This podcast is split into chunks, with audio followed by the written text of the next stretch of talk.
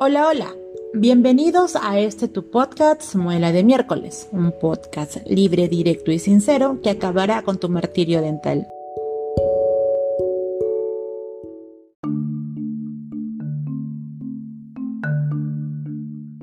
En estos días me ha llegado un video que sinceramente me ha dejado completamente impactada.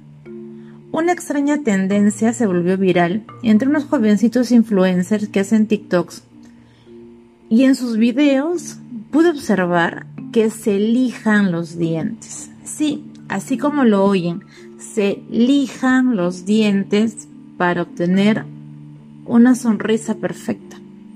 Y lo curioso es que lo hacen en dientes que se encuentran perfectamente sanos. Pero, ¿qué impacto podría tener este tipo de procedimientos en personas tan jóvenes?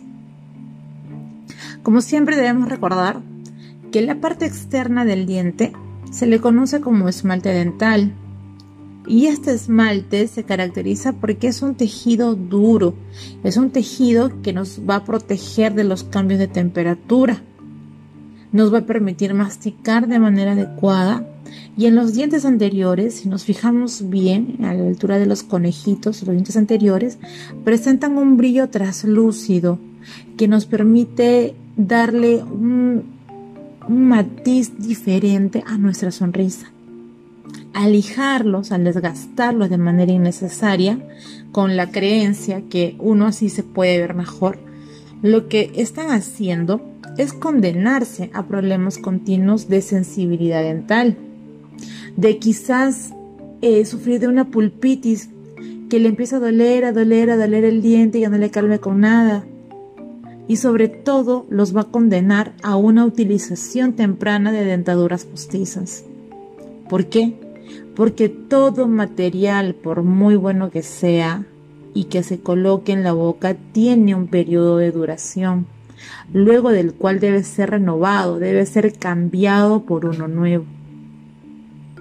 Si empezamos con este tipo de tendencias absurdas por moda, a los 40 años podrían ya tener coronas o fundas como le conocen en la mayoría de sus dientes. También debemos diferenciar de manera clara lo que son carillas y lo que son coronas. Las carillas son procedimientos dentales, ¿no? Que se van a realizar con la finalidad de corregir un problema estético menor. Es decir, una pequeña curación que está, que se ve fea, que se, no, que altera la armonía de la, de la sonrisa, una alteración pequeña igual en la forma o el color del diente. Y las carillas se caracterizan porque son láminas muy delgadas, son láminas bien finitas de porcelana y en algunos casos de resina que van a ayudar a enmascarar, a disimular esas pequeñas imperfecciones. En cambio, las coronas son mucho más invasivas tienden a desgastar muchísimo más el diente y es más, parecen eh, como unas muelitas de tiburón, ¿no? Como los dientecitos de un tiburón. Pero se van a realizar cuando el diente ya ha tenido una endodoncia o si presentara alguna alteración en su forma o color muy marcada. Entonces, ¿qué nos conviene más, carillas o coronas? La única manera de poder saber qué es lo que nos conviene más es acudiendo a nuestro odontólogo de confianza. Como se acaban de dar cuenta, cada procedimiento tiene su indicación y el odontólogo y sobre todo el odontólogo responsable, el odontólogo consciente, le va a indicar siempre que el mejor tratamiento es el menos invasivo el que menos tejido desgaste. Y que para obtener una linda sonrisa no necesariamente hay que desgastar los dientes, sino que le va a brindar una gama de alternativas, entre las que podemos encontrar la colocación de brackets de zafiro, que son completamente estéticos, son translúcidos. También se puede optar por la colocación de una resina pequeña que se hacen totalmente estéticas que pueden disimular esa alteración o incluso también se puede mejorar con blanqueamiento.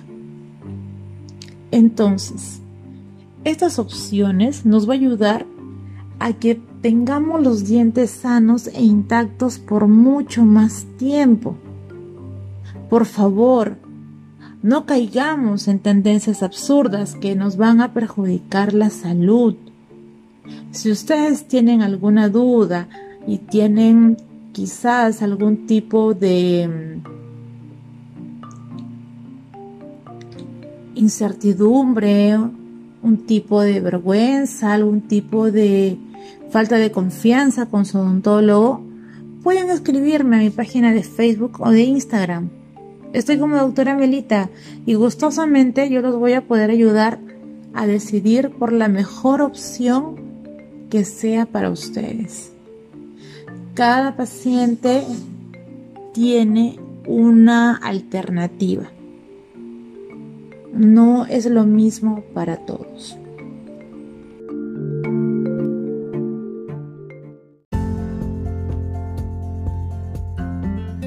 Y bueno, eso ha sido todo por hoy. Gracias por escucharnos en nuestro podcast Muela de miércoles. Nos vemos la siguiente semana con otro capítulo interesante. Si tienes alguna duda, es recomendable siempre acudir a tu odontopediatra de confianza.